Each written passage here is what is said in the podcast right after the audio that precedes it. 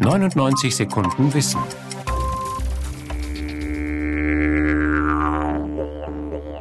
Das Didgeridoo ist zu seinem Namen gekommen durch eine lautmalerische Wortschöpfung eines Arztes, der in Südaustralien unterwegs war. Thomas Gillmeister, Didgeridoo-Bauer. Der muss was gehört haben, was sich dann angehört hat wie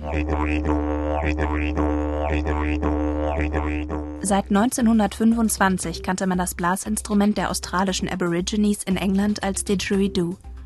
Die Ursprünge des Instruments liegen allerdings viel länger zurück. 2000 Jahre, sagen die Forscher. 40.000 Jahre, sagen die Aborigines. Um das Didgeridoo ranken sich viele verschiedene Mythen und Geschichten. Als das Traumzeitvolk die Erde verließ, machte es den Menschen ein Geschenk. Ein Horn, das ein Klangfeld zwischen ihrer Welt und unserer erzeugt.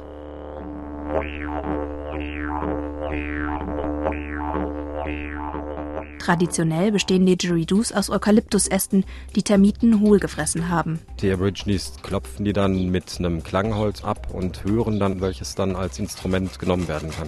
Mit Haifischhaut bearbeiten die Aborigines die Äste so lange, bis sie darauf mit Hilfe von Zwerchfell, Stimmbändern und Zunge ganz unterschiedliche Töne hervorbringen können.